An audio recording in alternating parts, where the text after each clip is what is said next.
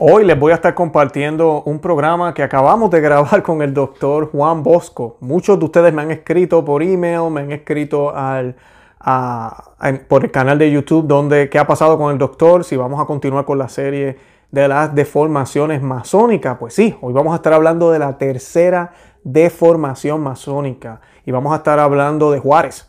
Así que ese es un excelentísimo programa.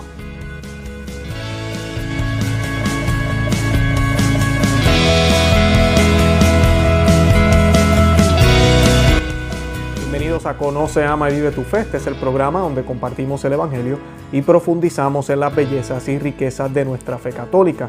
Les habla su amigo y hermano Luis Román y quisiera recordarles que no podemos amar lo que no conocemos y que solo vivimos lo que amamos.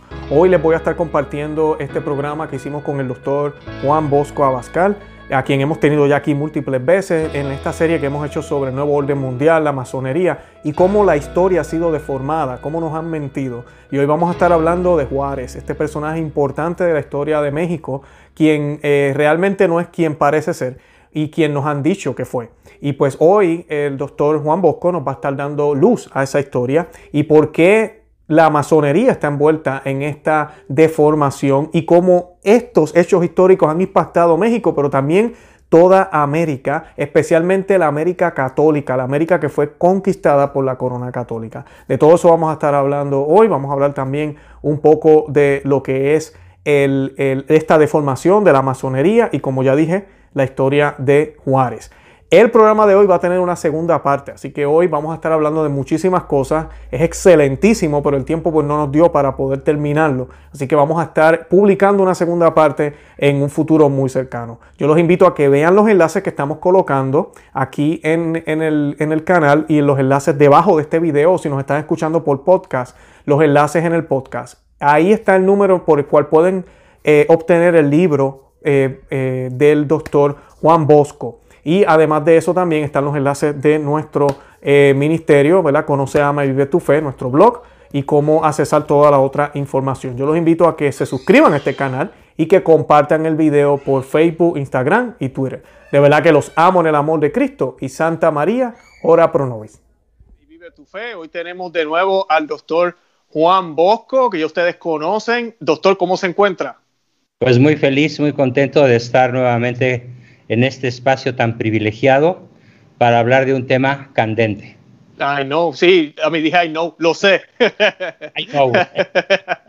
perdón, perdón, a veces tengo que decirle a, a, a, la computadora, hey, español. Este, perfecto, doctor. Doctor, hoy vamos a estar hablando, para los que nos están viendo, eh, vamos a estar hablando de la tercera deformación masónica, como le hemos llamado.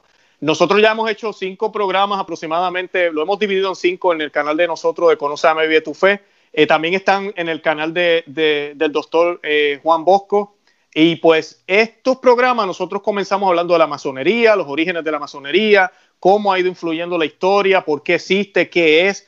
Hablamos del lado espiritual y hablamos también del lado político, social, económico, eh, de todo. yo los exhorto a que vean esos programas, pero pueden ver este programa hoy, claro que sí pero para que tengan una idea más clara de lo que estamos hablando. El doctor Juan Bosco se ha dedicado en todos estos programas a dar, a dar luz a la verdadera historia, eh, concentrándose mayormente en México, en América Central, América, eh, Suramérica y parte de los Estados Unidos, y cómo la masonería ha influenciado y nos ha colocado en la situación que estamos hoy, donde estamos prácticamente con un virus, con todo lo que está sucediendo alrededor del mundo, eh, cómo esto ha sido orquestado desde milenias para pues, establecer un nuevo orden mundial o como le queramos llamar. Y pues eh, el doctor nos ha ido hablando de eso. Hoy va a hacer un breve resumen y vamos entonces a hablar de la tercera deformación, ¿verdad, doctor? Porque son cinco, ¿no? Son cinco deformaciones, sí. La primera fue la expulsión de los jesuitas, la inicua expulsión de los jesuitas eh, en el siglo XVIII, mediados 1700 67 a 69. La segunda es las guerras de independencia, que culminan con la liberación respecto de España y la traición de la masonería y la entrega a México a la anglósfera. Exacto. Ambos programas fueron excelentes. Tuvo que asesinar a Iturbide porque obviamente Iturbide no quería, después de liberarnos de España, como nación, pues no quería sujetarse a una tiranía verdaderamente peor, infinitamente peor que por tirana que haya sido España, no dejaba de ser la madre patria. Y al oponerse a la masonería, don Agustín de Iturbide, tema que veremos de manera muy singular este mes, por ser el mes de septiembre, y celebrar la verdadera independencia de México el día 27 de este mes, da lugar a la tercera, perdón, a la segunda gran deformación, que es la sujeción de México a la anglósfera, principalmente de los Estados Unidos. Y la tercera que nos toca ver hoy, pues es todo lo referente a ese nefasto personaje del cual yo acabo de escribir un libro que se llama Juárez, el tirano asesino y sus grandes traiciones. Mm, tremendo. Tremendo. tremendo. Bueno, doctor, antes de que nos vayamos a plato fuerte, como decimos en Puerto Rico, vamos a hacer un Ave María o un Dios te salve para invocar la presencia de la reina, para que sea nuestro Señor Jesucristo quien a través de, viendo la historia, y viéndola con un lente católico, que católico no es solamente la religión, es la verdad. Viendo la verdad como es, podamos entender qué es lo que está sucediendo, cómo debemos reaccionar, qué debemos hacer como cristianos católicos y sobre todo mantener siempre los ojos puestos en el Señor. Y vamos a hacer esa oración en el nombre del Padre y del Hijo y del Espíritu Santo. Amén. Doctor, por razones de audio, yo voy a hacer la primera mitad y usted hace la segunda mitad. Correcto. Dios te salve María, llena eres de gracia, el Señor es contigo, bendita tú eres entre todas las mujeres y bendito es el fruto de tu vientre Jesús. Santa María, Madre de Dios, ruega por nosotros pecadores, ahora y en la hora de nuestra muerte. Amén. Amén. En el nombre del Padre y del Hijo y del Espíritu Santo. Amén. Bueno, doctor, todo suyo. ah, caray. Cuénteme, ¿cuál es esa tercera deformación? Yo sé que ya hablamos de, Iturbide, todo lo que sucedió. Ah, esto es bien seguido, ¿no? Sí, bueno, no tanto, ¿eh?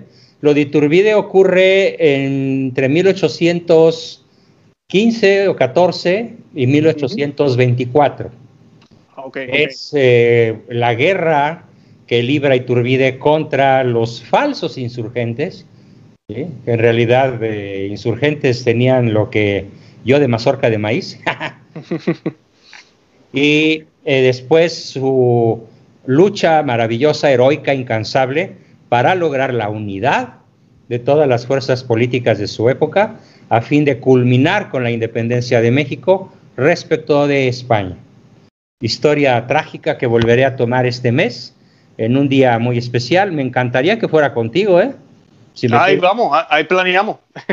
Lo planeamos, muy bien. Claro que sí. Y hoy toca de la tercera gran tragedia o tercer gran desgarramiento, tercer gran degradación de nuestro querido México. Que no solamente afecta a México, sino a todo, a toda la hispanósfera, por así llamarla, ¿no? Claro, es bueno que lo mencione, doctor, porque sí, muchas personas piensan, ah, van a hablar de México. No, no, no, no. Esto ah, impacta y cosas similares también se vieron en otros lugares e impacta a toda América, especialmente la América católica, la que fue conquistada por la corona eh, católica. Así que es bien importante que veamos eso. Exactamente, sí. Pues muy bien. Bueno, pues comenzamos, si gustas, sin más preámbulo, con qué es eso de la, pues del mito del benemérito. Ay Dios, la boca se me hace chicharrón cada vez que digo. Em, el benemérito de las Américas, que de benemérito tiene absolutamente nada. Es la negación cada momento de su vida del heroísmo y de la virtud.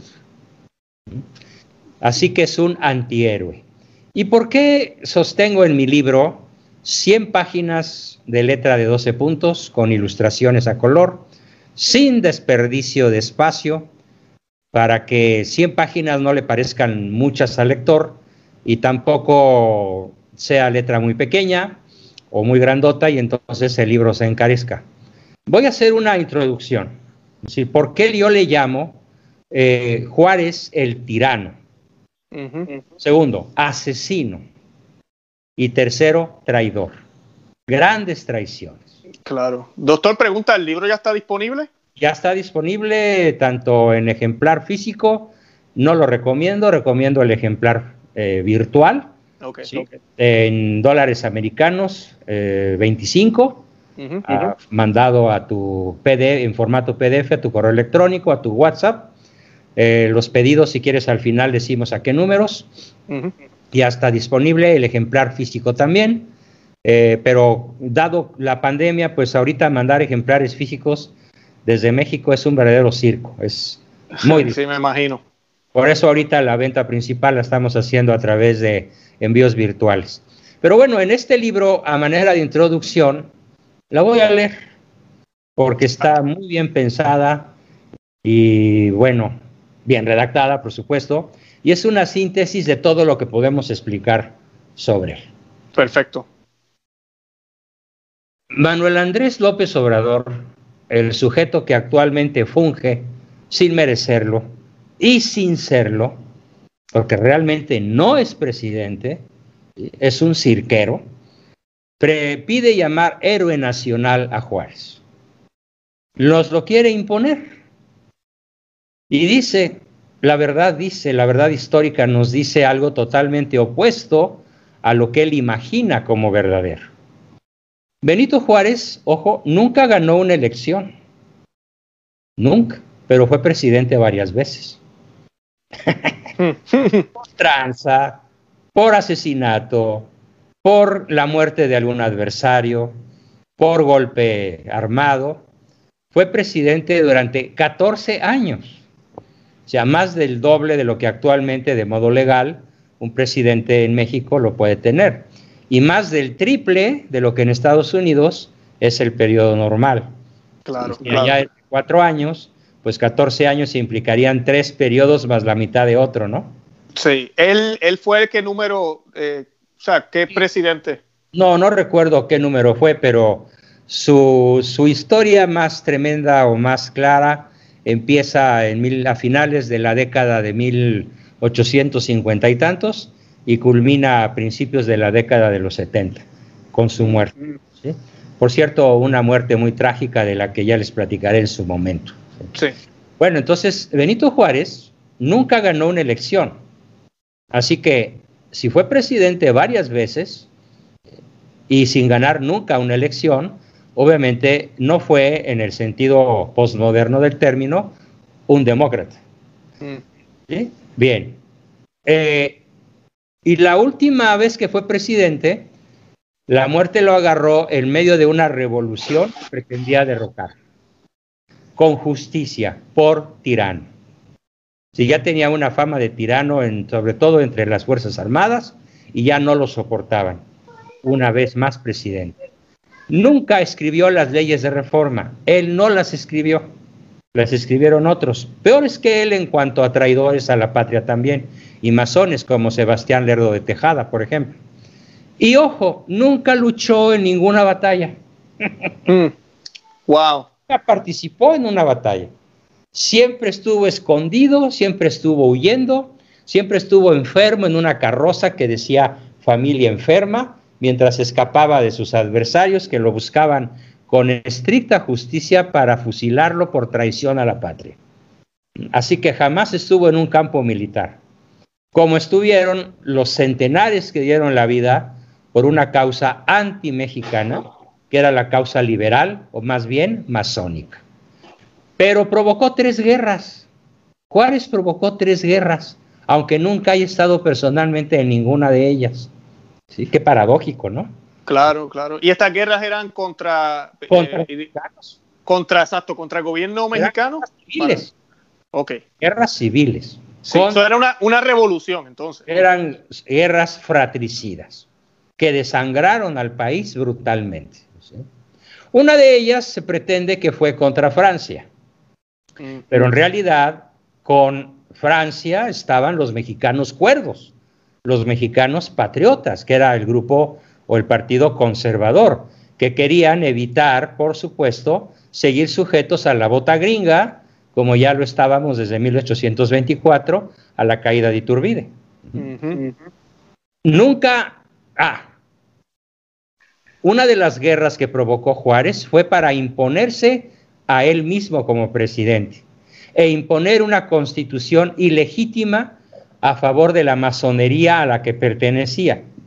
Y sobre todo, esta constitución que él pretendió imponer, que fue la de 1857, era radicalmente intolerante contra la religión de la mayoría del pueblo católico. Si estamos hablando que actualmente en el siglo XXI el 82% de los mexicanos nos reconocemos católicos, aunque solo el 8% lo practiquemos, si bien nos va, en aquella época el 98% era católico y el 70 o el 80% eran practicantes, hasta en las más humildes rancherías. Aunque fueran analfabetas o lo que quieras, y pobres, el México de esa época era un México clara, vibrante e inequívocamente católico, tanto en sus creencias como en sus dichos, como en sus hechos y en su fe. Entonces Juárez no era católico. Nació en el seno de una familia católica, católico diésel, ¿no? Y sus primeras letras y sus estudios más serios se los dio la iglesia. Hmm. La iglesia le enseñó a vestirse, le enseñó castellano, le enseñó a hablar y le enseñó latín. Y aprendió la fe católica en el seminario. Y Juárez toda su vida guardó las apariencias de ser católico en lo que le convenía.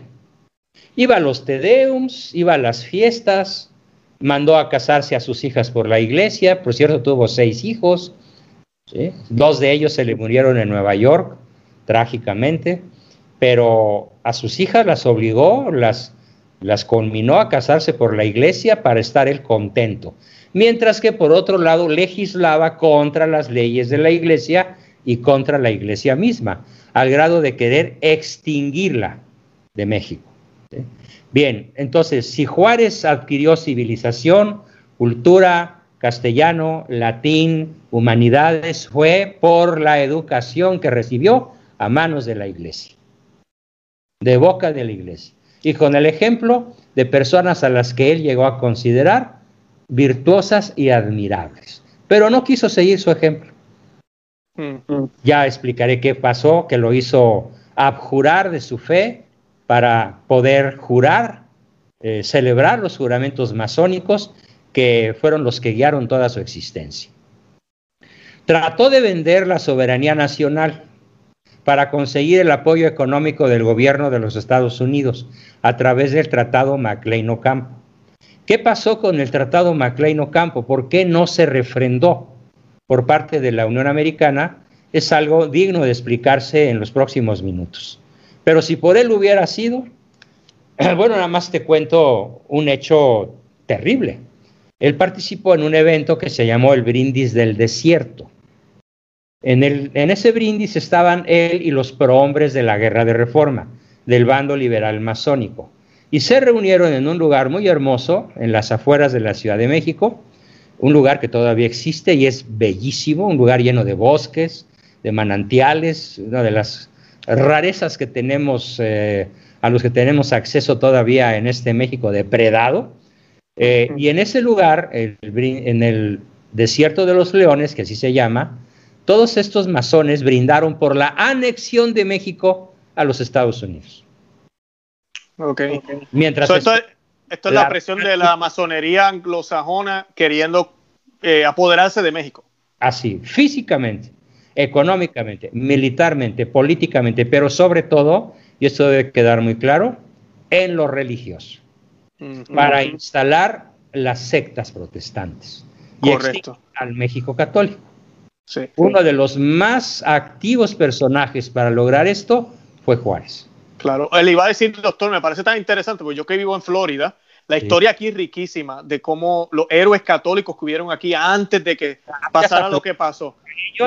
existe Florida. Claro, y California igual. Y pues eh, me parece muy interesante porque es, es, esa batalla que hubo, que se perdieron terreno pero lo que sucede luego en México, ¿verdad? Y, sigue, y, y trató de suceder y sucedió. Me parece interesante porque es esa, es esa batalla que siempre ha habido de suprimir el catolicismo, porque es la verdadera fe, ¿verdad? Es la verdadera iglesia. Y todo lo que... Lo, ella es un obstáculo para todas estas loquias masónicas y todo lo que quieren estas, estas personas, que es poder. Sí. Bueno, pues continuando con esta introducción, Juárez perteneció al rito yorquino de los Estados Unidos, de las logias de Nueva York, y más tarde se cambió al rito nacional mexicano. No sé qué descaro tienen de llamarle mexicano, cuando en realidad los masones no tienen patria, son totalmente apátridas. Ok. Ellos son del masones, esos son masones mexicanos. bueno, nacidos en México, pero okay. no es que se autonombren mexicanos. Interesante. El primer juramento del masón es abandonar toda lealtad a los símbolos patrios y a la patria misma, para trabajar en pro de una hermandad universal cuyo jefe es Satanás. Claro.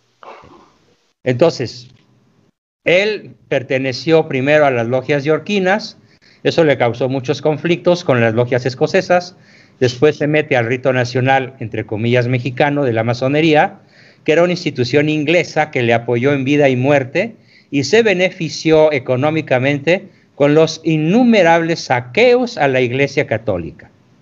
Aparte del Tratado Maclean Ocampo, explicar cuáles fueron los saqueos a la Iglesia Católica es otro tema que nos ocupará un buen trecho de esta entrevista. No lo perdamos de vista, mi querido. El oro donado por el pueblo a los templos, el oro y la plata, donada por el pueblo a lo largo de tres siglos o más, desde 1519 hasta 1850 y tantos o 60, por el pueblo mexicano, estaba a la vista de todos, en miles de iglesias, conventos, hospitales, capillitas, basílicas, catedrales. Era intocable, el pueblo no se lo robaba, ni el oro ni la plata. Bueno, pues él se robó todo y desapareció de la vista de todos. Y desde entonces pasó a ser propiedad de la familia Juárez y de las logias masónicas, que con este oro y esta plata, que si la considerásemos a valor actual, estaríamos hablando de cientos de miles de millones de dólares. Literal. Y con eso tomaron el poder hasta la fecha. Lo, lo ratificaron todo el siglo XIX, lo ratificaron en la revolución de 1910 y sobre todo en estos momentos, desde que se aprovecharon, desde que desamortizaron, desde que saquearon a la iglesia, la masonería en México es una de las sociedades secretas más ricas y poderosas de la tierra. Wow, eh, doctor, este, esto es robarle a Dios. Yo sé que ellos no lo ven así, pero eso es lo que fue. Robarle al propio Dios al creador del universo. Eso es lo que hicieron. Sí, porque exterminan en gran medida el culto que le es debido a Dios. sí. Increíble. Al atacar físicamente a las iglesias, a los templos, a las catedrales, a las basílicas, a los conventos, a, a los que despojaron, como lo vamos a ver con cierto detalle, pues sí, es un robo a Dios porque impiden el legítimo culto a Dios que debe ser interno, hogareño y externo, público y popular. Correcto. Bien, este oro que pasó violentamente a manos de la familia Juárez, de sus corifeos, de sus achichincles y sicarios y de las logias masónicas, repito el concepto, les permitió tomar el poder secretamente y permanecer en él hasta la fecha. Con el apoyo de los USA, mandó fusilar al noble emperador Maximiliano I de México, eh, junto con el heroico expresidente Miguel Miramón, que ha sido el presidente más joven y heroico de toda nuestra historia, que merecería una entrevista especial al ver el lado bueno de nuestra historia, no, no ya las degradaciones, las tragedias o desastres, sino si nos dedicáramos a platicar de nuestros héroes, que son muy poquitos, pues uno de ellos sería Miguel Miramón. Y el general también, general Otomí, indígena de raza pura, don Tomás Mejía. También él fue fusilado en el Cerro de las Campanas de la manera más brutal, cruel e inhumana que te puedas imaginar, por mandato de Juárez. Siendo una de las personas más desleales, corruptas y felonas de la historia de México, es nombrado héroe nacional por la masonería mexicana desde 1917, una cosa así, por pseudo nacionalistas en todo el mundo y por el gobierno al que y por el gobierno masónico al que fielmente representa. Quiero citar cuáles son las fuentes de mi libro. O sea, en qué autores me basé. Sí, claro, eso es importante. Bueno, varios de ellos tuve el enorme gusto de conocerlos vivos. qué bien. Como a primero, el primero que cito es a don José Vasconcelos, a quien yo conocí personalmente a mis nueve años y él murió cuando yo tenía 16. Pero en todo ese lapso, en el que yo además trabajaba en la editorial Just, donde mi padre era el gerente, y nos tocó revisar, a mí me tocó personalmente trabajar cientos de horas con don José corrigiendo sus libros para que pudieran ser impresos en linotipo, como se usaba en aquella época, donde no había computadoras, donde todas las letritas se vaciaban en lingotes de plomo y había una gran cantidad de errores porque los linotipistas eran medio analfabetas a veces, y entonces mi papel fue corregir las galeras, pasarlas a planas y luego dar la orden de tírese, tírese para imprimir el libro. Pues en esos años yo aprendí la historia de México de don José Vasconcelos. Qué bien, no, y lo, hizo muy joven, estaba bien joven usted. Ah, cuando bueno, todavía, no estoy diciendo que, ¿verdad? No estoy diciendo que, ya, que ya no hay juventud, no me ponga, no, no estoy diciendo eso. La bola de años la tengo encima, pero me siento de 40, la verdad. Amén, qué bueno. Pero sí, el, el, el trabajo que usted tuvo que hacer lo llevó a, aprender, eh, porque tenía que, tenía que leer los documentos. Se me pegaron en cada neurona. También pasé en las constituciones masónicas de Benito Juárez, que es un libro muy moderno, escrito apenas en el 2017 por Carlos Mújica, subdirector de recintos de la Secretaría de Hacienda y Crédito Público, mm. que además es un liberal. O sea, no es un católico. Interesante. Ah, por supuesto, imagínate. Pero él habla, él habla bien o mal de Juárez. No, bueno, habla bien. Exacto, ok. Por supuesto. Qué mejor, como dicen los homeópatas, ¿no? Similia, simili burcurantur. O como dice otro dicho, para que la cuña apriete, que sea del mismo palo. Claro. Pues me baso en sus propias confesiones para que les pueda yo explicar al pueblo de México que las constituciones de Benito Juárez son masónicas, dicho por los masones mismos. Exacto, no es usted inventando aquí, ellos mismos lo dicen. No inventando nada. Yo me baso en su propio testimonio. Excelente, muy bueno, muy bueno. Otro, eh, Benito Juárez, más que un aprendiz de masón, escrito en el 2008 por el doctor Carlos Francisco Martínez Moreno. También otro liberal, que pues canta bonito sobre el asunto. Eh, otro libro formidable en el cual me baso, eh, pero no es el mejor, el mejor me lo estoy reservando, se llama Las grandes traiciones de Juárez, de otro maestro mío. Él ya era medio viejón, bueno, ya era un adulto cuando yo era joven, pero él escribió este libro y me tocó revisarlo como ocho veces en varias ediciones porque era un libro de mucho éxito. De hecho, yo termino mi trabajo con mi papá cuando yo cumplo 22 años, 21, 22.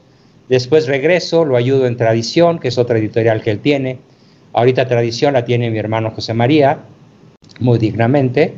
Pero en todo lo que es eh, mi niñez, mi adolescencia y mi juventud, digamos que me la pasé estudiando historia con los mejores historiadores mexicanos. Don José Vasconcelos, don Celerino Salmerón y el mejor de todos, don Salvador Abascal Infante, mi padre. El mexicano qué bien, qué bien. Afió a la revolución.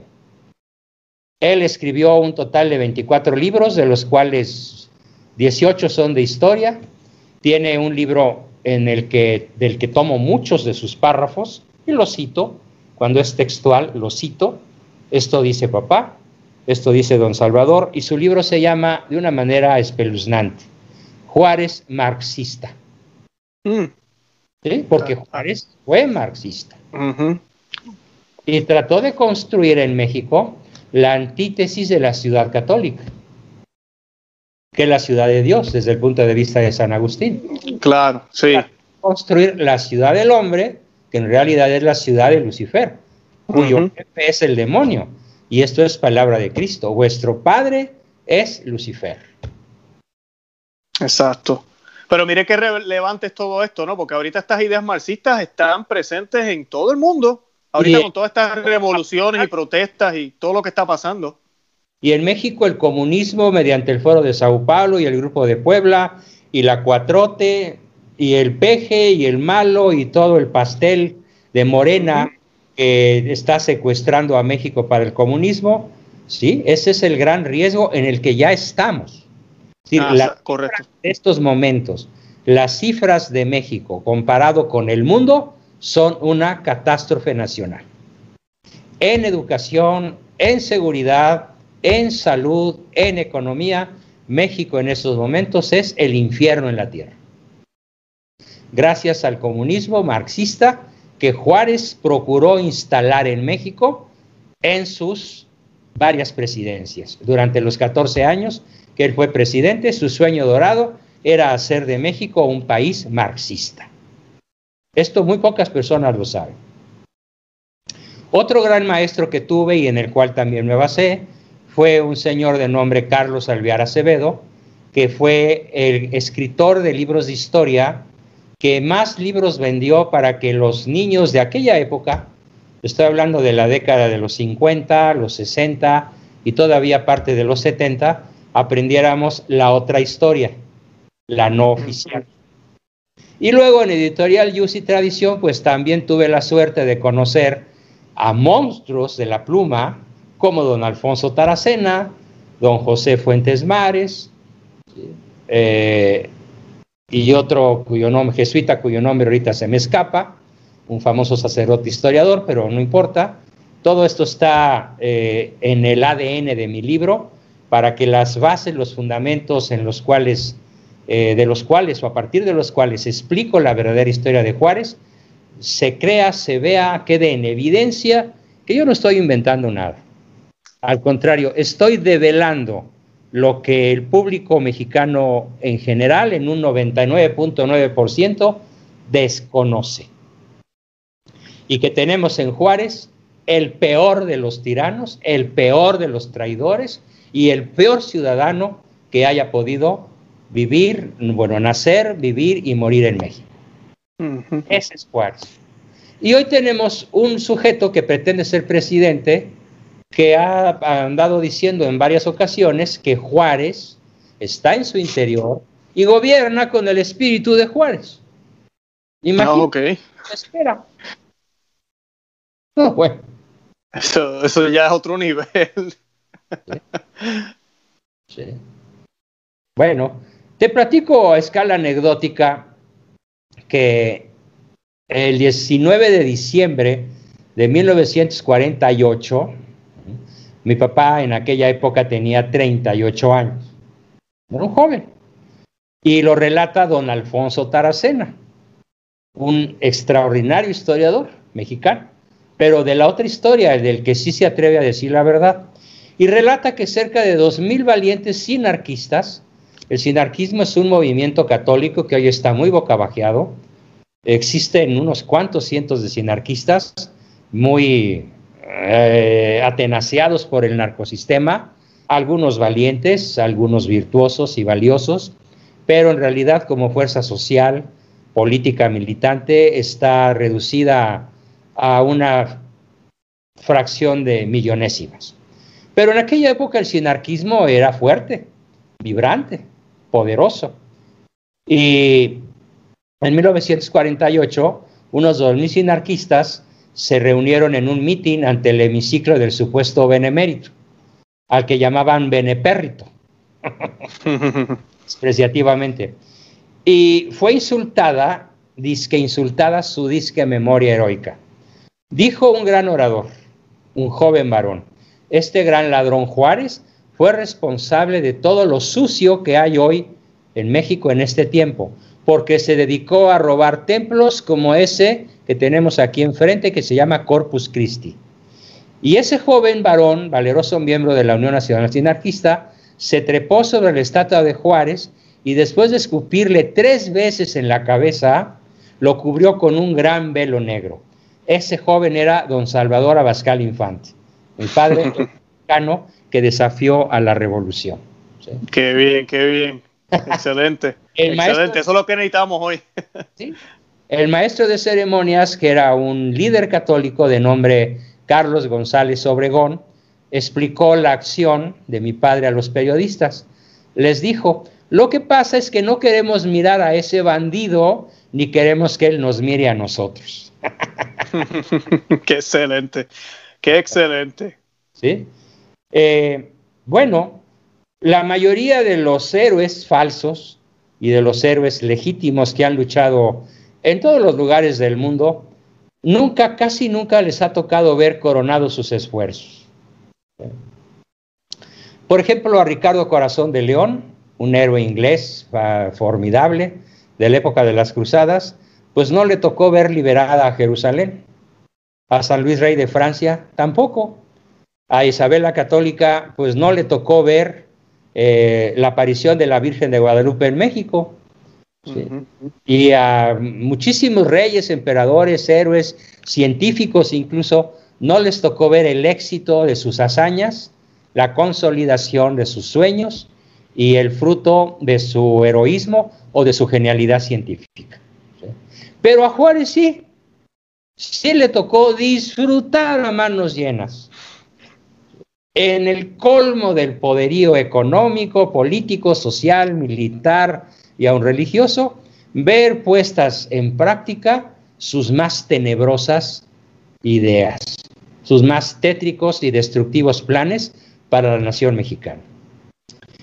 ¿Qué fue lo que eh, logró disfrutar en vida esta especie de Yahvé zapoteco?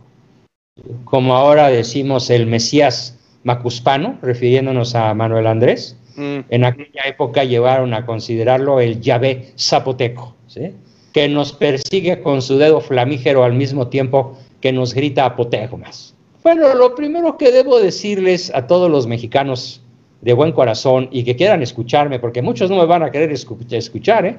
Muchos en cuanto empiecen a escuchar que estoy destruyendo la imagen de su ídolo, me van a llenar de maldiciones en la red y qué bueno, bienvenidos los insultos. Será demostración de algo evidente, su impotencia, su ignorancia y su falta de argumentos.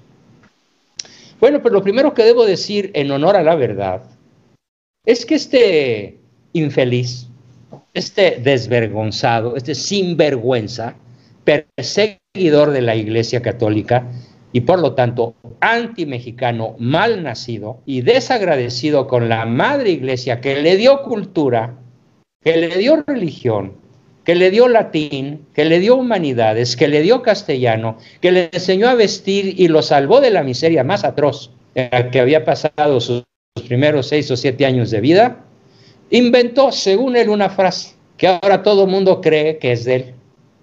Entre las naciones como entre los individuos, el derecho al respeto ajeno es la paz. Pues, ¿qué creen, amigos? Él no escribió ya, el mexicano común, estoy hablando del 95% de la población que estudió en escuela laica, porque acá la escuela pública pues van el 95% de, de, los niños y adolescentes y jóvenes. En la escuela privada se reduce al 5% de la población eh, escolar total del país. Bueno, pues estos eh, muchachos, estos jóvenes, estos niños, estos adolescentes, me excluyo, tuve la dicha de no caer nunca en estas garras, eh, creen que Juárez es el autor de esta frase. Y así se le reconoce. Es que como dice Juárez, y se llenan la boca de su razón, diciendo algo que él no dijo. Claro que es verdad. Sí, la frase que se le atribuye a él es verdadera. Entre los individuos como entre las naciones, el respeto al derecho ajeno es la paz. Nada más que hay un pequeño problema.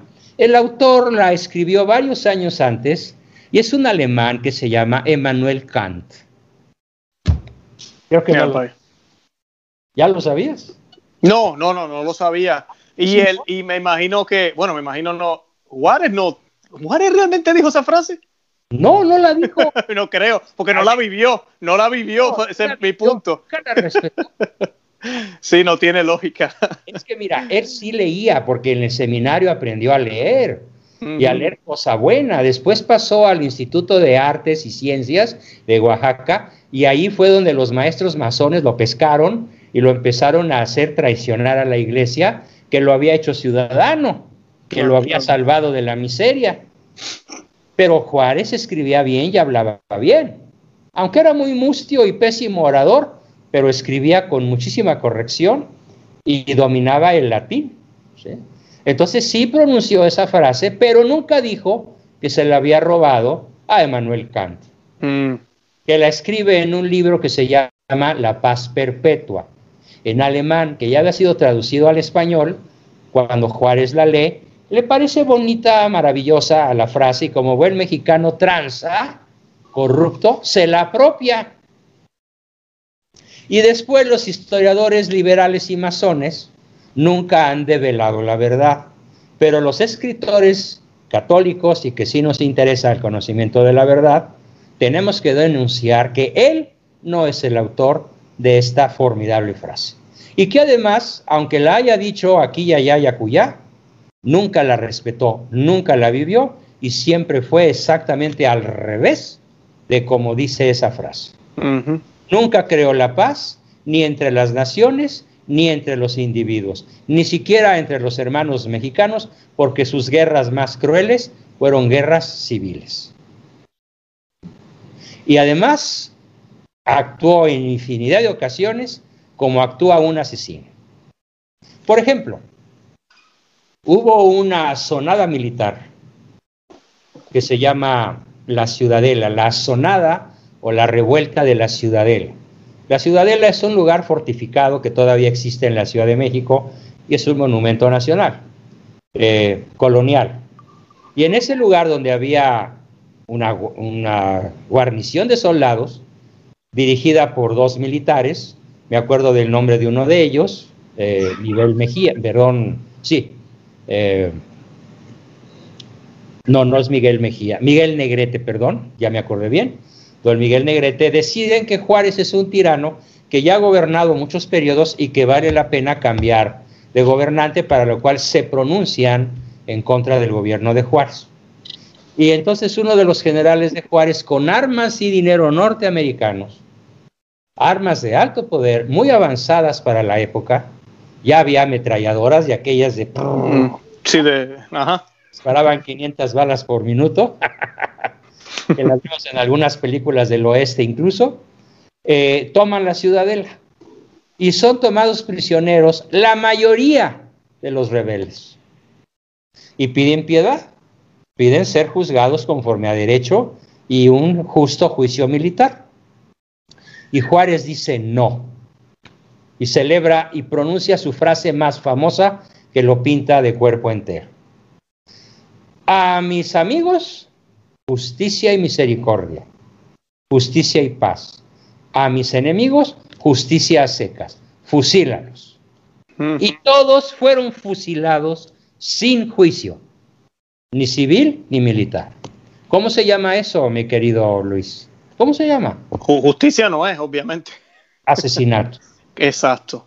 Y como fueron centenares de personas del pueblo mexicano, desde simples soldados rasos hasta generales de alto rango, es un genocidio. Claro. Entonces tenemos en Juárez un presidente genocida que ordenó al general Sostenes Rocha disparar a mansalva hasta que no quedara ni uno vivo. Eso se conoce como la matanza de la ciudadela, ordenada por Juárez. Para ese tiempo Juárez era, tenía, obviamente era, el presidente tenía eh, control del, de la milicia, del ejército. Y el ejército juarista estaba armado por el ejército americano. No, tenía todo, todo, tenía la ventaja. Ya, así fueran menos, tenían todo el armamento. Cañones de largo alcance, eh, ligeros de transportar, con pólvora avanzada de la época, eh, ametralladoras, fusiles de aquellos que usaban para matar búfalos en las praderas, que tenían un alcance hasta de dos kilómetros. Sí, los gringos llegaron a tener armas verdaderamente formidables para la época, ¿no? Sí. Pues con esas armas, la masonería yanqui protegió, apoyó eh, y sostuvo a Juárez todos los años que él quiso. Esto que quede bien claro. Entonces, por eso lo llamo asesino. Hay otros asesinatos de los que también me voy a referir. Pero aquí queda entonces para mis amigos justicia y piedad, para mis enemigos justicia secas. Es el lema prototípico que obviamente es contra todo Estado de Derecho. Simplemente niega el Estado de Derecho. Bueno, pero hay otro incidente eh, que voy a narrar haciendo un poco referencia de lectura a esta página que no tiene desperdicio. Fíjate, en enero de 1994 era presidente Salinas y con el rostro demacrado se dirigió al Ejército Zapatista de Liberación Nacional para negociar. Y detrás de, Salinas estaba un cuadro de Venustiano Carranza, responsable del asesinato de Zapata el 10 de abril de 1910. Pero cuando el 14 de marzo, ya firmados los acuerdos, el presidente Cedillo, Ernesto Cedillo, se tomó la fotografía donde va a negociar con los rebeldes indígenas, chiapanecos en su mayoría, tiene como fondo el cuadro de Benito Juárez. Qué cosa más paradójica. Hmm. Es como si tú fueras a celebrar una santa misa con el cuadro de Lucifer a tus espaldas. Claro. si ahorita en lugar de tener un sagrado corazón detrás de ti, tuvieras a Belcebú o a Bafomet. Ya sabes quién es Bafomet, ¿no? Sí, claro, claro, sí, sí, sí. sí. masónico por excelencia. Sí. Bueno, pues así de grueso es esto. ¿Por qué? Bueno, pues voy a explicar por qué resulta verdaderamente un absurdo el que se celebre una paz con los indígenas teniendo el cuadro de Benito Juárez detrás. Y, sostengo la analogía. Me refiero entonces a realmente cómo fue Juárez con los indígenas. No perdamos de vista que Juárez es un indígena. Y por supuesto yo no tengo nada contra los indígenas, son mis hermanos. Y quedan aquí en México cuando menos unos 8 millones de personas que son yaquis, eh, que son eximis, que son eh, choros, que son, no sé, sempualtecas, tlaxcaltecas, cholultecas, mixtecas, totonacas, lo que quieras. Todas las etnias que había en México, de alguna manera, a la llegada de Cortés, hace 500 años, todas esas etnias tienen algunos representantes. Las más numerosas en estos momentos son las yaquis, la raza yaqui, y los mayos en el estado de Sonora. Y han alcanzado un nivel de desarrollo agrícola importante y son un núcleo indígena muy importante en México, pero que siempre desde Juárez han sido perseguidos por el narcosistema. Y les quiero contar una de las máximas acciones genocidas de Juárez. La leo tal cual. Adelante. La represión por parte de Juárez fue siempre el instrumento preferido del gobierno encabezado por él. La represión militar hasta la extinción física de sus adversarios reales o imaginarios. Ejemplo, tenemos la matanza de Bacum, el 14, perdón, a mediados de febrero de 1868, cuando más de mil indígenas yaquis y mayos, en rebeldía por la defensa de sus tierras, fueron encerrados por el ejército en una iglesia en el pueblecito de Bacum, Sonora. Y luego, con el uso de artillería, el edificio fue destruido e incendiado y todos sus ocupantes, indígenas, hombres, mujeres y niños, murieron calcinados. Orden de Juárez, que envió un ejército de mercenarios al pueblo de Bacum para reprimir la rebelión yaqui, que era justa. Querían sus tierras, querían su agua. De hecho, en ese lugar corren dos de los ríos más caudalosos de México, que son el río Yaqui y el río Mayo. y que forman una franja de tierra de cientos de miles o tal vez millones de hectáreas, que es donde mejor se da la agricultura en nuestro país, en el estado de Sonora. Y desde luego, pues los ah, predecesores de, las drogas, ¿no? Es un lugar atascado de drogas también, a tal grado que le llaman el Triángulo Dorado a ese ah, lugar. Wow, claro. Por la cantidad de billetes que produce, eh, con el tráfico de drogas, en los cuales los mexicanos, y no es nada honroso decirlo, son los mejores narcotraficantes de la tierra. Los que tienen más espacio, más dinero, más poder, más ubicuidad, más aviones, más submarinos, más túneles y más catapultas romanas para brincarse el muro de Trump. sí, es cierto. Es triste, ¿verdad? Antes era, ¿verdad? Hace unos 40 años tal vez Colombia, ahora es México. Ah, sí, ahora es México. ¿sí? Bueno, pues entonces eh, te cuento que, ojo, al conocer la noticia de la matanza por parte de un jefe militar, bueno, del jefe militar, era un ejército poderoso de más de 1.500 hombres, armado con artillería gringa, moderna. Imagínate para poder a cañonazos destruir una iglesia de dos siglos de antigüedad o más, de pura piedra, ¿eh? y, aniquilarla y hacer que todos los que estaban adentro se murieran. Bueno, ¿qué crees que hizo Juárez? Solo se preocupó de pagarles a los soldados sus saberes, dice el parte. Al conocer la noticia de la matanza por parte del jefe militar, Juárez solo se preocupó porque se le pagaran los saberes al comandante de las fuerzas de gobierno y a los soldados. En esa época, una buena parte de los líderes de las rebeliones indígenas y campesinas, como Manuel Lozada en Nayarit y Julio López en Chalco, todos terminaron fusilados por órdenes de Juárez. Y sus familias aniquiladas y perseguidas también por órdenes de Juárez. Así que si el espíritu de Juárez gobierna a través del pecho del presidente actual, bueno, del payaso este que funge como presidente, nos explicamos por qué ha tenido tres actitudes genocidas el actual mal. Primera, la más terrible de todas, que quiebren las empresas que tengan que quebrar. Fíjate nada más que tragedia. Esto implica cientos de miles de empleos perdidos y alrededor de medio millón de empresas quebradas que quiebren las empresas que tengan que quebrar. Esto es un genocidio, porque tenemos que se suman a los pobres que ya había otros 18 millones de pobres. Es un genocidio. Otro. Ah, no, no, no, el virus es un simple, una gripita. Salgan a las calles, vayan a los restaurantes, abrácense. Aquí vamos a detener el virus con un escapulario, con un detente. Sagrado Corazón de Jesús, que estás conmigo, ¿eh? haz que el enemigo no nos alcance o algo así. Así es como vamos a derrotar al virus de la peste china. Y ayer llegamos a la cifra de 66 mil muertos. Ocupamos ya el tercer lugar después de Estados Unidos y Brasil en cantidad de muertos.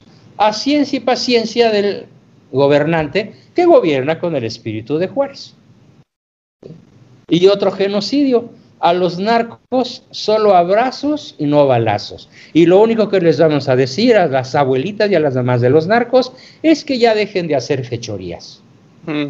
Y ahorita México en estos momentos tiene un promedio de 100 asesinatos diarios desde que este señor tomó la presidencia y ya van más de 60 mil asesinatos. A un promedio de 100 diarios.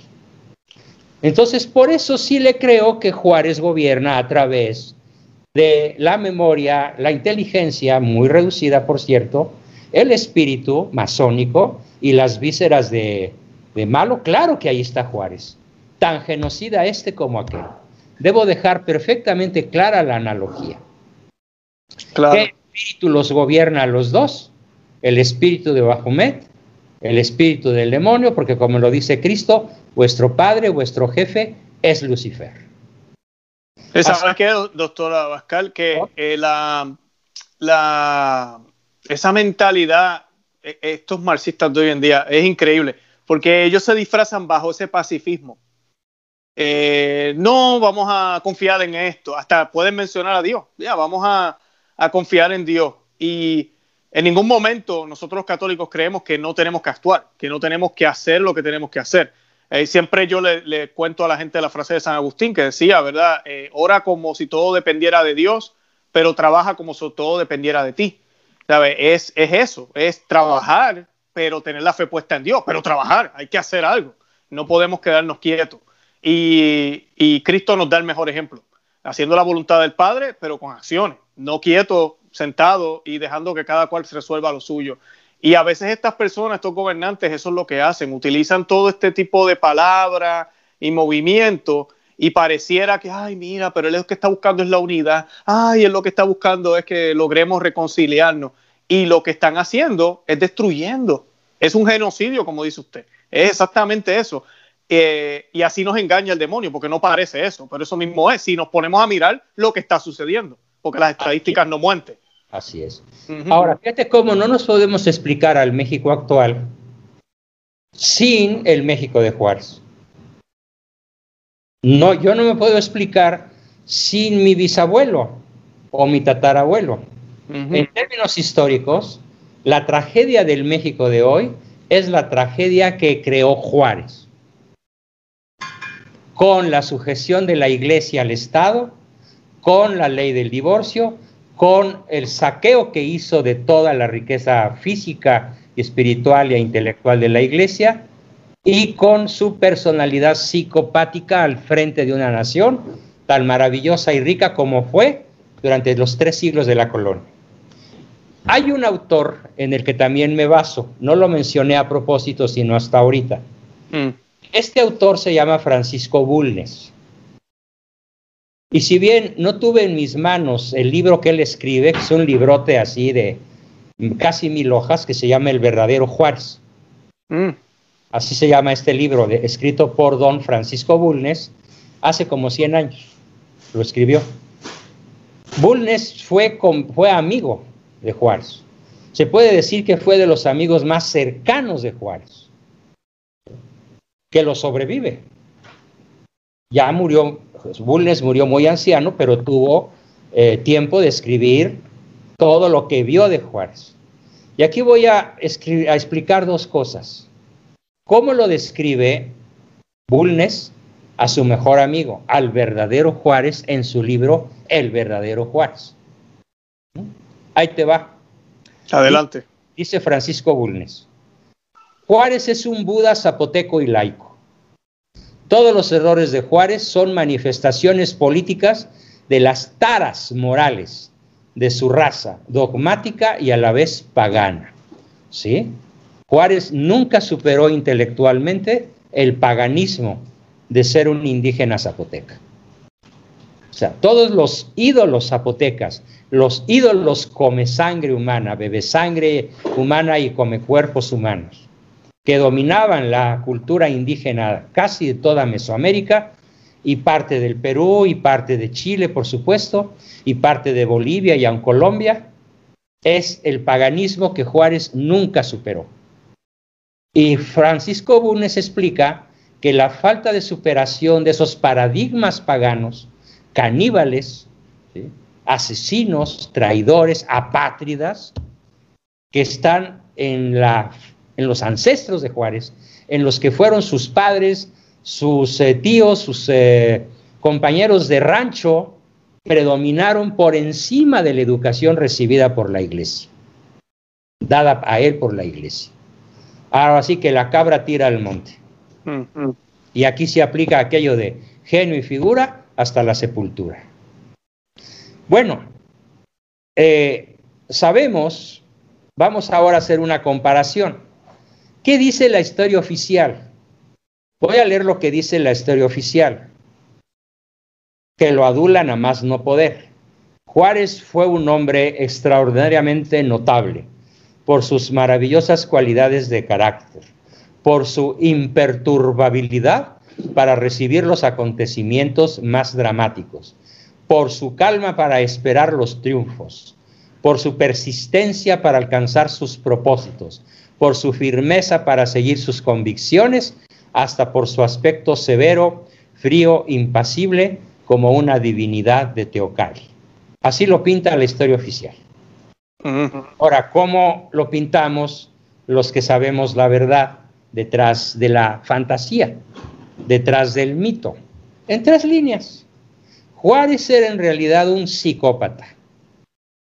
Ahorita explico el término psicópata. Juárez realidad era un psicópata, sin posibilidades de redención ni arrepentimiento por sus irreversibles juramentos masónicos de adoración y de obediencia al demonio. El demonio pide obediencia total. Esto es muy importante entender. Todos los grandes autores que estudian la masonería, posiblemente el más importante de todos que estoy transmitiendo ahorita una serie de programas, es Julio Membiel, un sacerdote jesuita de origen argentino, bueno, de origen francés, pero eh, educado en Argentina, que dice que la lucha entre Lucifer y Dios, tan antigua como la creación misma de los ángeles y su caída, es una lucha que se manifiesta por muchas cosas, pero sobre todo por una, que ambos bandos, por así llamarlos, exigen adoración absoluta. Correcto, sí, así es. Amarás al Señor tu Dios por encima de todas las cosas y no tendrás otros dioses delante de ti. Claro, Dios dice que a los tibios los vomitará, ¿verdad? Dice Apocalipsis. Pero lo mismo dice Lucifer. Claro, también. ¿Por qué? Porque para Lucifer, Lucifer es Dios. Y ahí te va la verdadera personalidad de Juárez. Lo describí como un psicópata.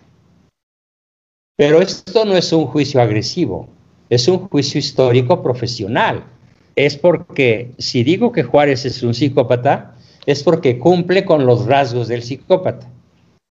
Los rasgos del psicópata, según el Manual de Psiquiatría de la Unión Americana, porque hay una sociedad de psicólogos que describen lo que es un psicópata, nos da hasta 16 rasgos. Bueno, yo nada más te voy a decir los cinco más importantes de Juárez. Llega un momento en el cual, por ahí de los 12 o 13 años, tal vez a la salida del seminario, que es como a los 14 o 15, pero ya desde un poco antes, empieza a convertir a su conciencia de juez en legislador. ¿Qué hace un juez? Pues te juzga. ¿Qué hace en ti la conciencia, Luis? Te juzga, te aplaude, te condena, te aplaude si haces bien, te condena si haces mal. Y es una voz que no puedes acallar. Yo tampoco. Ninguna persona cuerda, ninguna persona no psicópata puede acallar la voz de su conciencia, pero el psicópata sí. Ese es el primer rasgo del psicópata. El psicópata no tiene por conciencia un juez, tiene por conciencia un legislador. Y esto se remonta al pecado de Eva. ¿Qué es lo que hace Eva? Legislar, querer ser Dios. Sí. ¿Qué es la ideología de género? Legislar. La criatura deja de ser criatura y se reinventa como la criatura quiere. A entero capricho de sus impulsos más animales, más bestiales. Claro. Creyendo saber lo que es bueno y lo que es malo. Exacto. No. Nosotros sabemos lo que es bueno y lo que es malo. Perdón que te corrija ahí. No, adelante. el psicópata lo diseña.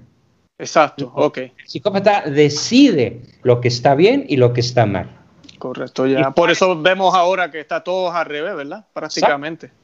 El bien es mal, el mal es bien. ¿sí? Un amigo mío acaba de ser censurado por eh, YouTube, lo castigaron ocho días sin poder subir nada a su canal porque se atrevió a hacer una crítica que se llama Disney Gate. Ay, ay, ay.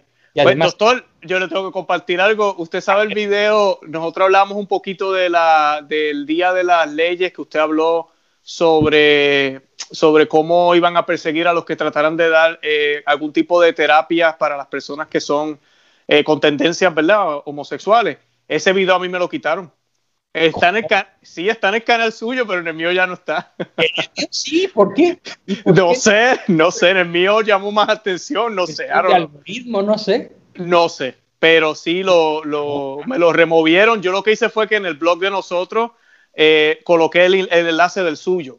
Cuando la gente entra al blog, a la página web mía, pues ahora ven el, enlace, porque es el mismo programa. Oye, pues eh, gracias a Dios que me he librado, ¿eh?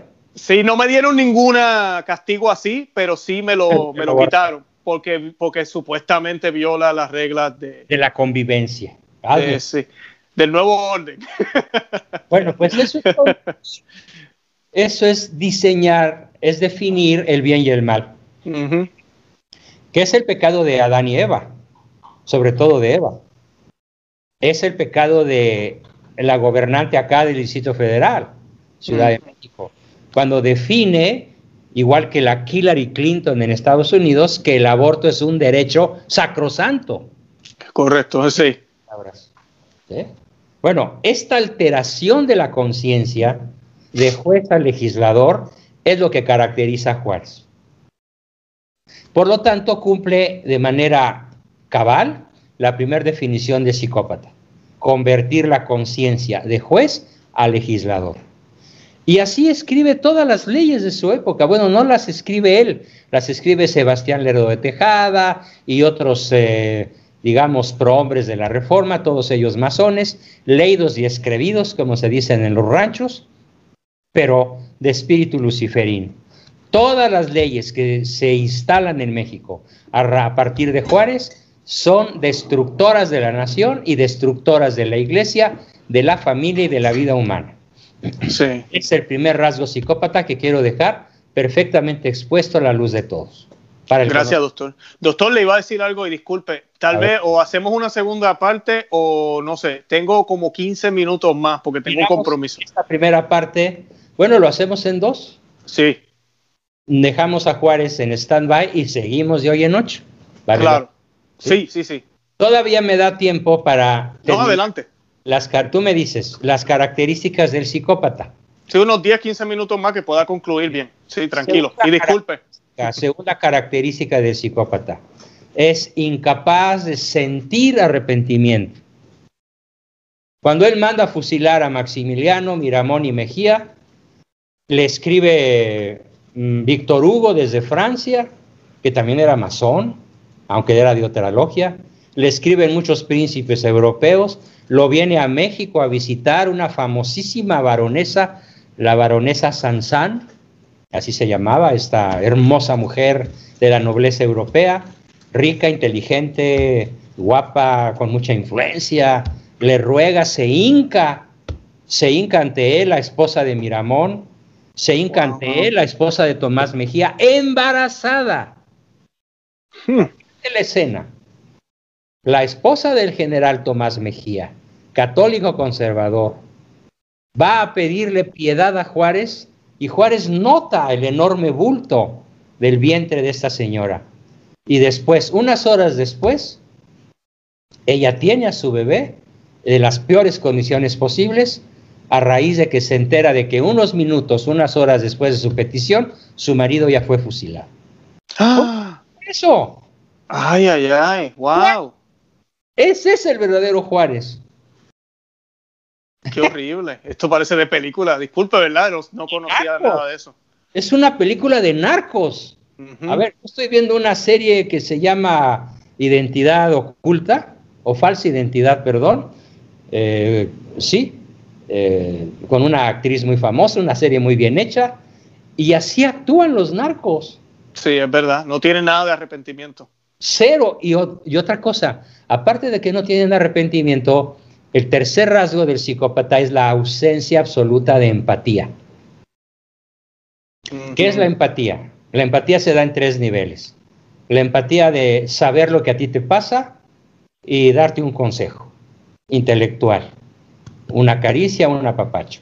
La empatía de segundo nivel, sentir lo que tú sientes y consolarte. Empatía de tercer nivel, saber, sentir y hacer algo para ayudarte a resolver tu problema.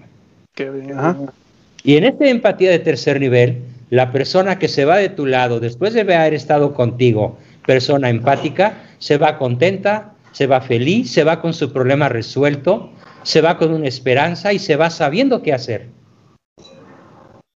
Juárez no tenía empatía ni de primer nivel. Mm. ¿Qué le pasaba a la señora que le va a pedir piedad, a la esposa de Miramón? ¿Qué le pasaba a la señora de Mejía que le va a pedir piedad embarazada? ¿Qué le pasaba a la esposa de Maximiliano que recorre todas las cortes de Europa pidiendo piedad para su marido, el archiduque eh, Maximiliano de Habsburgo? A él le vale gorro, una pura y dos con sal. Pero no es un acto intencional la impiedad, es que no siente nada. Quiero que quede bien claro. Esto es una patología mortífera. No es locura, es locura del espíritu, del alma, es maldad y perversidad. La falta mm. de compasión, de piedad, de empatía para el que sufre. Es lo que más pinta a Juárez, su impiedad ante el vencido. Quiero que quede muy claro, y esto es exactamente lo mismo que hoy vivimos en México, con Manuel Andrés López Obrador, que quiebran las empresas que tengan que quebrar. No hay, como en Estados Unidos sí lo hay, oye, Trump se ha visto grandioso en cómo ha ayudado a toda la gente. Sí, es verdad, no, sí. Aunque el precio lo vamos a pagar luego, pero él está haciendo lo que puede hacer ahora. Pero es lo que se puede hacer. Sí, es cierto. No ha dejado morir a las familias. No ha dejado a los desempleados, que son ya como 50 millones o no sé cuántos. Sí, sí, esto da miedo a la estadística. Da miedo a la estadística. Pues Trump, que tiene sentimientos, porque no es un psicópata, aunque algunos dicen que le falten nueve de cada diez tornillos, pero está cosa con la que yo no coincido. Tiene sus no, yo tampoco. Pero es un hombre pro vida, pro matrimonio, pro familia y sobre todo por USA y por su patria. Yo estoy de acuerdo en que luche por su patria. Está en su papel, además es el presidente y jefe de las Fuerzas Armadas.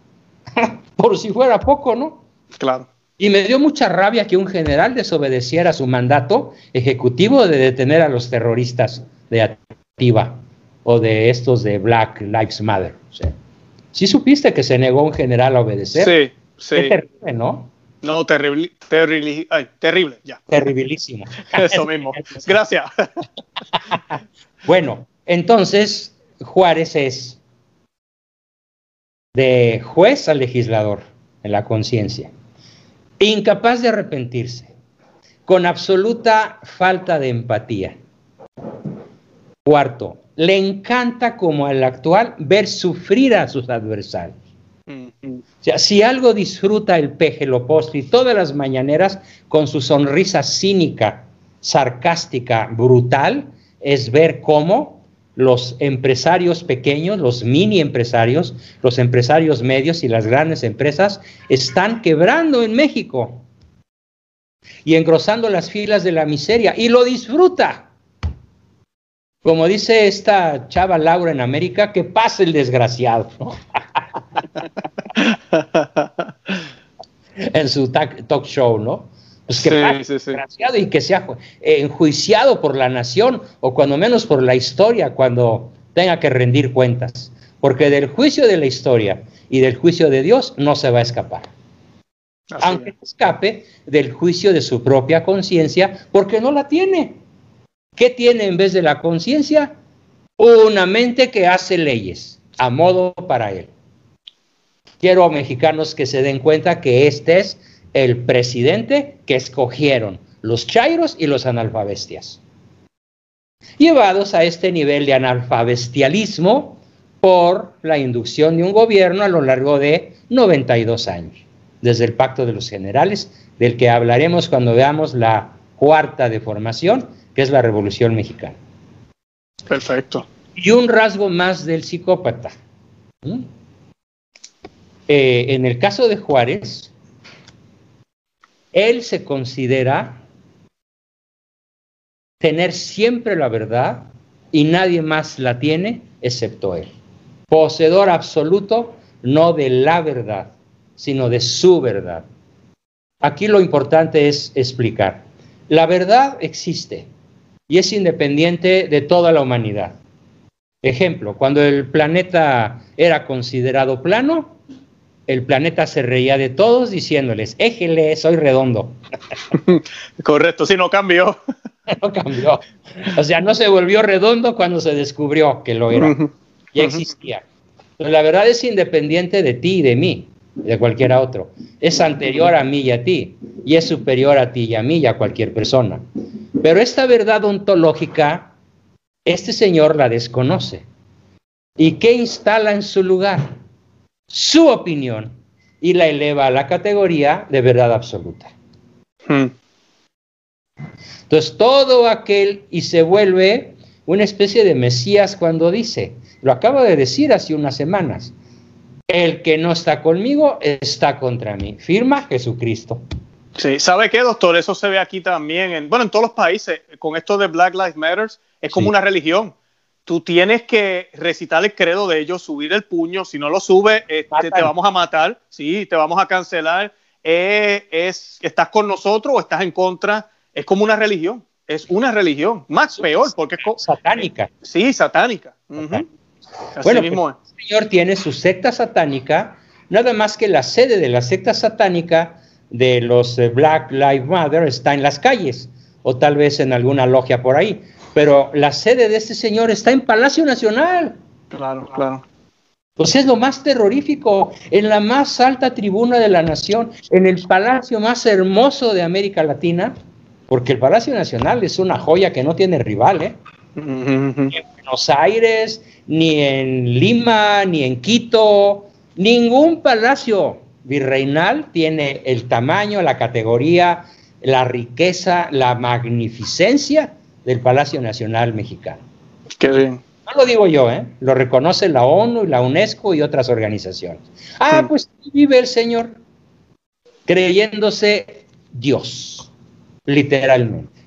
Y lo último que quiero decir acerca de este nefasto personaje es eh, algo que platiqué con un masón que fue mi amigo y ya no lo es. Él fue mi amigo hasta una mañana que desayunando cerca de la Torre Pemex en un restaurante Sanborns, eh, discutíamos sobre la existencia de Dios. Y lo cuestioné. No voy a decir su nombre, porque no lo quiero difamar, ni ponerlo en mal con quien no lo sepa. Le dije, oye, ¿qué no crees en Dios? Me dijo, mira, no, no creo en Dios. Sé que Dios existe Ah, pues ya somos dos, le dije, porque yo más que creer en Dios, desde que hice mi primera comunión y de boca de mi padre aprendí que Dios es quien es y me enseñó a entender su existencia, aunque no es esencia, porque eso es inalcanzable en esta tierra para la mente humana, pero su existencia es perfectamente accesible a nuestra inteligencia. Ya somos dos, chócalas. Y me dio la mano levemente, no con fuerza. Le dije, bueno, no te causa entusiasmo que yo también, católico, tú no eres católico, que los dos sepamos que Dios existe. Sí, nomás que me dijo hay una pequeña diferencia o una gran diferencia. Para nosotros los masones, Dios soy yo. Mm. Yo soy Dios. Y yo tengo el poder para definir el bien y el mal. Eva y Adán hablando, ¿no? millones de años después. Claro. Discutimos un rato más y me salió con otro argumento que también manejaba Juárez. ¿Por qué Juárez renunció al catolicismo? Con esto es en los últimos cuatro minutos que me regales. y, terminamos, concluimos. Está muy bueno, doctor. Esto, esto sea lo último que recuerde un mexicano, un extranjero, un argentino hermano, un quien sea eh, habitante de la tierra que entienda esto. ¿Por qué Juárez renuncia a la fe católica? Esto es lo más importante de este lapso, de este video. Porque Juárez empieza a ser influenciado en el Colegio de eh, Artes y Ciencias de Oaxaca por la masonería, donde le enseñan el principal principio masónico para ya los niveles medios o altos que Dios Padre, o sea, la Trinidad Católica, es el Dios malo. Mm. ¿Por qué la Trinidad Católica, el Espíritu Santo, el Padre, el Hijo, por qué son malos?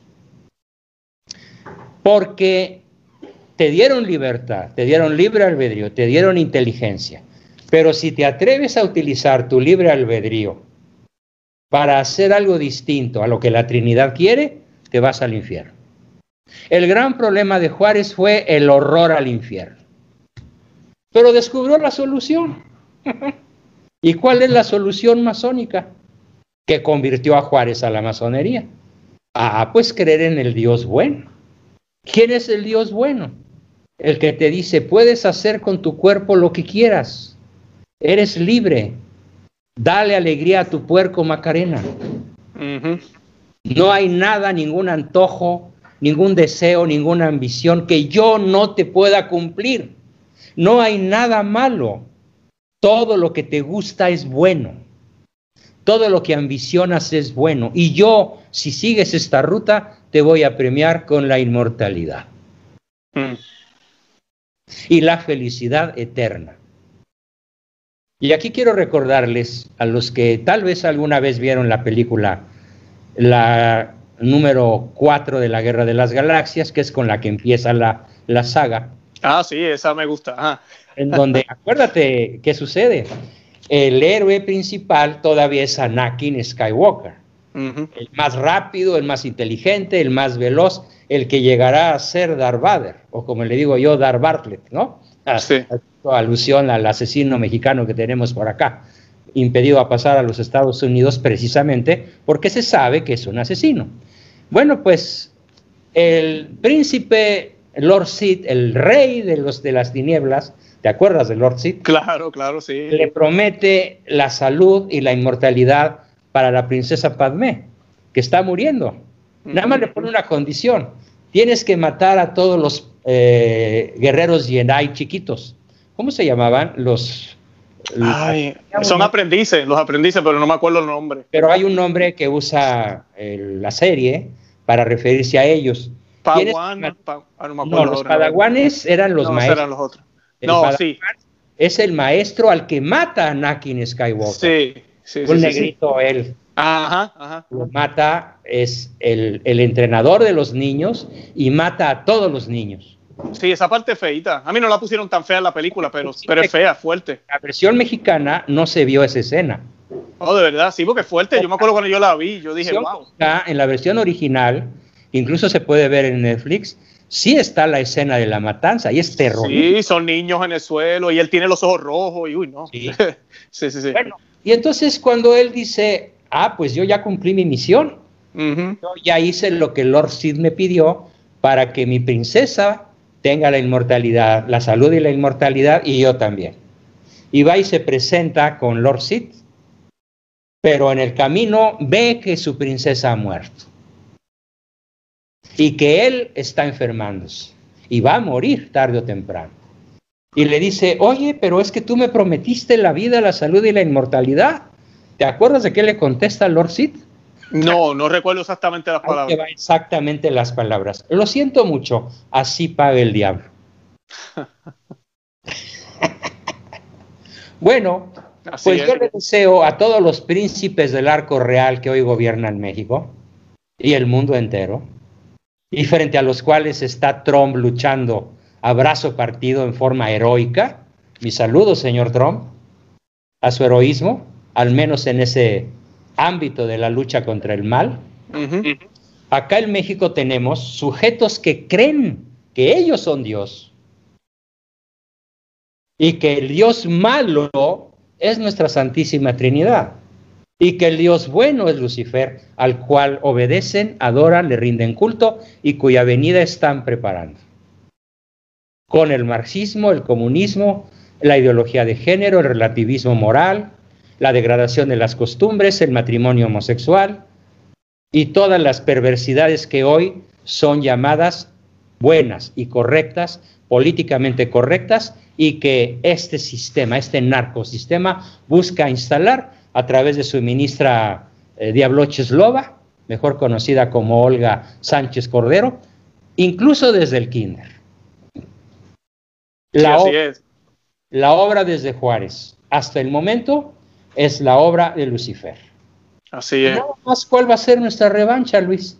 Cuando un día, no sé cuándo, porque no soy profeta, le reclamen a su deidad, oye, pero es que tú me prometiste. Y que les conteste lo que Lord Sid le contesta a Anakin Skywalker, posteriormente Darth Vader. ¿Qué quieres? Así paga el diablo. Oremos para que a tiempo se arrepientan y reconozcan que el Dios bueno no es Lucifer. El Dios es el que murió por nosotros precisamente para redimirnos del pecado, no de la pobreza, como este Mesías Macuspano anda diciendo ahí, robándose la bandera de los pobres. Claro, doctor, qué programazo hemos hecho hoy, de verdad que, que gracias. Nos falta entonces terminar porque esto no se ha acabado. La mitad de Juárez. Sí, sí, vamos a tener una segunda parte. Le, dejamos saber a la audiencia si ellos quieren, nos reunimos en ocho días eh, o antes si es posible. Yo después lo testeo y miramos. No, para tenerlo en la agenda, prefiero que sea ese día. El sábado. Bueno, yo le confirmo si puedo el sábado por si acaso, que no sea que tengo algo el sábado, pero tengo que mirar mi agenda. Sí, pero la segunda parte viene seguro. Ah, no, segurísimo y más profunda todavía. Amén, qué bueno. Pues doctor, le agradezco un montón, eh, digo un montón, pero le agradezco muchísimo el tiempo que nos ha dedicado hoy, toda la información que nos compartió. Invito a los que nos están viendo a ver los otros videos que hemos grabado con él. De verdad que hoy estuvo muy bueno porque hubo ese balance entre masonería, hablamos de política, hablamos de Juárez, hablamos de todo. Este, estuvo muy bueno, muy bueno. Eh, así que los invito a que busquen esos otros videos y que esperen la segunda parte que está a punto de llegar. Los enlaces para el libro los vamos a colocar, el número y todo, en la descripción de este video. Que sé que al ver este video muchos van a estar interesados en el libro para que lo puedan recibir en formato PDF. Y, este, y también el canal del doctor eh, Juan Bosco. Vamos a estar compartiendo un enlace para que también puedan eh, accesar más información que él comparte por sus medios. ¿Algo más, doctor, que quiera añadir? No, nada más decir que el número celular de enlace para que pidan los libros, por favor, es eh, celular mexicano. La nación es 52, el país. Y el número ya no se marca uno, ya es directo. 55 54 13 82 35. Perfecto, Espero que lean este libro que es parte de mi colección de México, la otra historia, la nunca contada.